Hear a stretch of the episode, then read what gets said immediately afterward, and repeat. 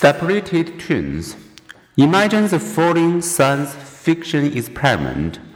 A mad scientist decides to separate identical twins at birth, then raise them in different environments. Better yet, consider a true story.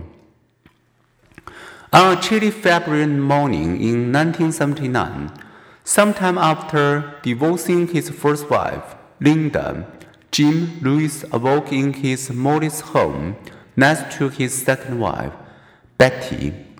Determined that this marriage would work, Jim made a habit of leaving love notes to Betty around the house. As he lay in bed, he thought about others he had loved, including his son, James Allen, and his faithful dog, Toy.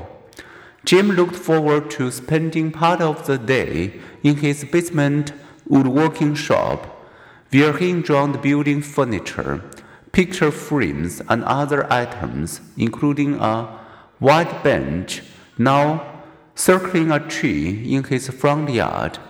Jim also liked to spend free time driving his Chevy, watching stock car racing, and drinking Miller Lite beer.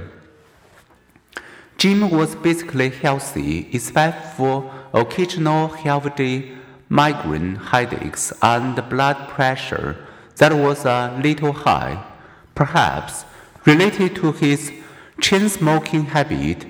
He had become overweight a while back, but but shed some of the pounds, having undergone a vasectomy, he was done having children. What was extraordinary about Jim Lewis, however, was that at that same moment there existed another man, also named Jim, for whom all these things were also true.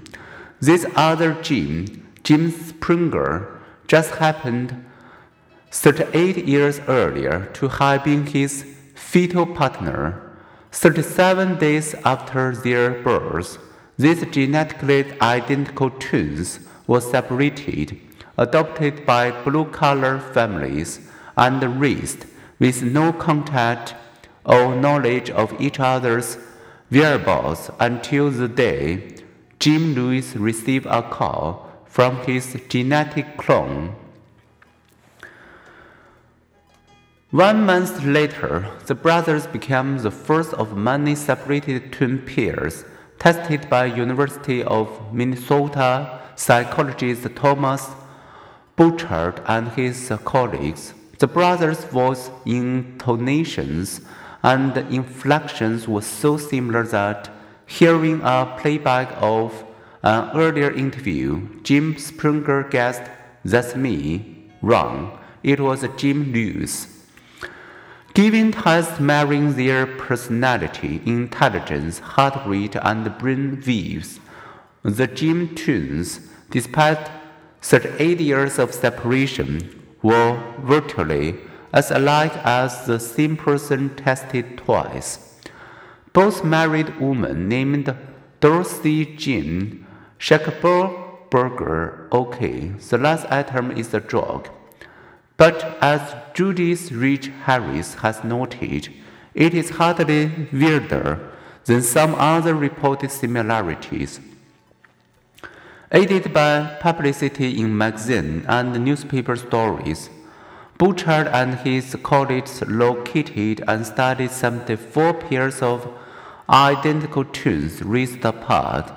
They continue to find similarities not only of taste and physical attributes, but also of personality, ability, attitudes, interests, and even fears.